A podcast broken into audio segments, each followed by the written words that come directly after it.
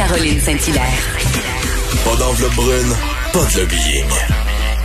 Juste la vraie bonne radio, dans les règles de l'art. Cube Radio. Mauvaise nouvelle euh, pour les pêcheurs. Euh, l'envahissante carpe asiatique s'est bel et bien installée au Québec, selon les observations des cinq dernières années faites par le gouvernement euh, du Québec. Et on va en parler avec la directrice du Conseil québécois des espèces envahissantes, Hélène Godmer. Bonjour, Madame Godmer. Bonjour. Merci de nous parler ce matin parce que vous allez nous expliquer exactement qu'est-ce que ça fait cette carpe asiatique là. -là. Qu'est-ce que ça fait sur sur nos espèces? Alors, euh, la carpe qui a été trouvée dans le bassin de Chambly, c'est la carpe de roseau. C'est une carte effectivement qui fait partie des carpes asiatiques. Euh, dans celle-là, on compte la, la, carpe allemande, la carpe à grosse tête euh, et la carpe noire, qui sont la, pour la plupart aux États-Unis, mais pas encore introduites dans le dans le fleuve Saint-Laurent.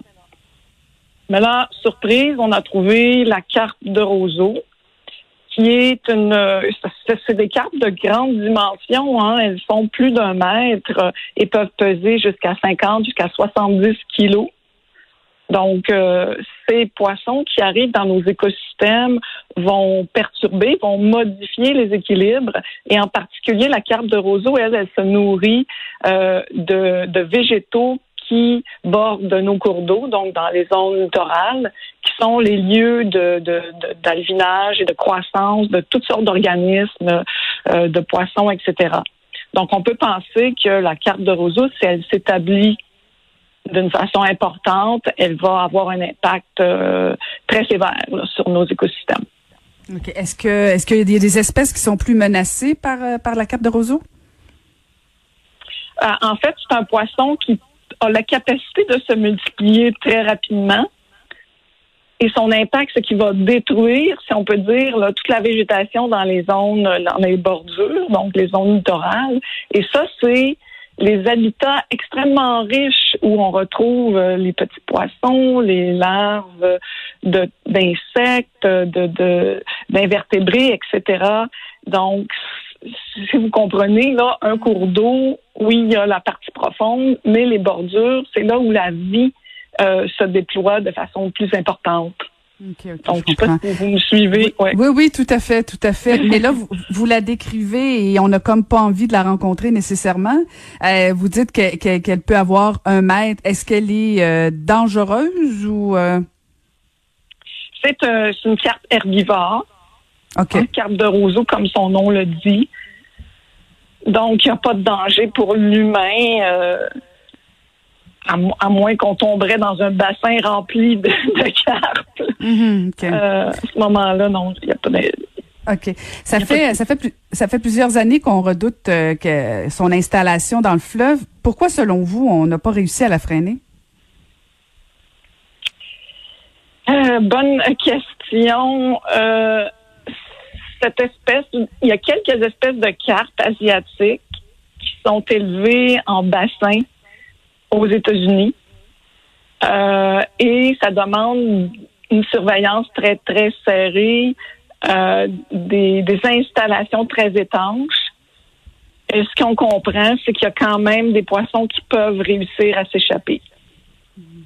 Mais là, un poisson, une fois de temps en temps, c'est pas trop inquiétant c'est quand on aura plusieurs individus et mâles femelles qui pourront se, multiplier et on a les systèmes qui pourraient supporter ces espèces-là. Et, selon vous, euh, est-ce qu'il y a une façon de s'en débarrasser euh, de façon euh, écologique, pas trop dommageable? Est-ce que est-ce qu'il y a des plans d'action là-dessus? pour en connaître davantage sur ce sujet, il faudrait parler au ministère de la forêt, de la faune et des parcs. Je, je, à ma connaissance, là, on, on travaille là-dessus, mais euh, on n'est pas au courant, nous, de notre côté. OK, vous, vous savez pas. Mais est-ce qu'il existe un prédateur est-ce qu'il existe un prédateur naturel ou si euh, Oui, je comprends votre question. Euh, Est-ce qu'il existe l'humain pourrait être un prédateur? Je ne veux pas vous rendre inconfortable. J'essaie juste de comprendre si on peut s'en débarrasser de ce, ce poisson-là. De toute évidence, qu'on n'a pas besoin au Québec. Là. Oui, c'est sûrement qu'il y a des techniques de pêche intensive, mais à ce moment-là, on risque peut-être de pêcher d'autres espèces euh, qu'on voudrait conserver. Donc, euh, c'est toujours pour les dans le domaine des espèces exotiques envahissantes, faut éviter l'introduction. Une fois qu'elles sont là et qu'elles commencent à se reproduire, faut être extrêmement vigilant pour retirer au fur et à mesure euh, les individus. Est-ce que c'est un poisson comestible pour l'humain? Euh, certaines communautés consomment les carpes. Euh, je pourrais pas dire si spécifiquement cette espèce-là, elle est, elle est appréciée par euh, des consommateurs.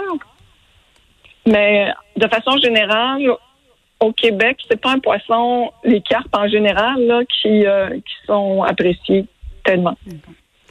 Excellent. Ben, merci beaucoup de nous avoir éclairé sur euh, cette espèce envahissante qui est la carpe asiatique. Merci infiniment, Madame Godmer. C'est moi qui vous remercie. Au revoir. Merci. C'était Hélène Godmer, la directrice du Conseil québécois des espèces envahissantes.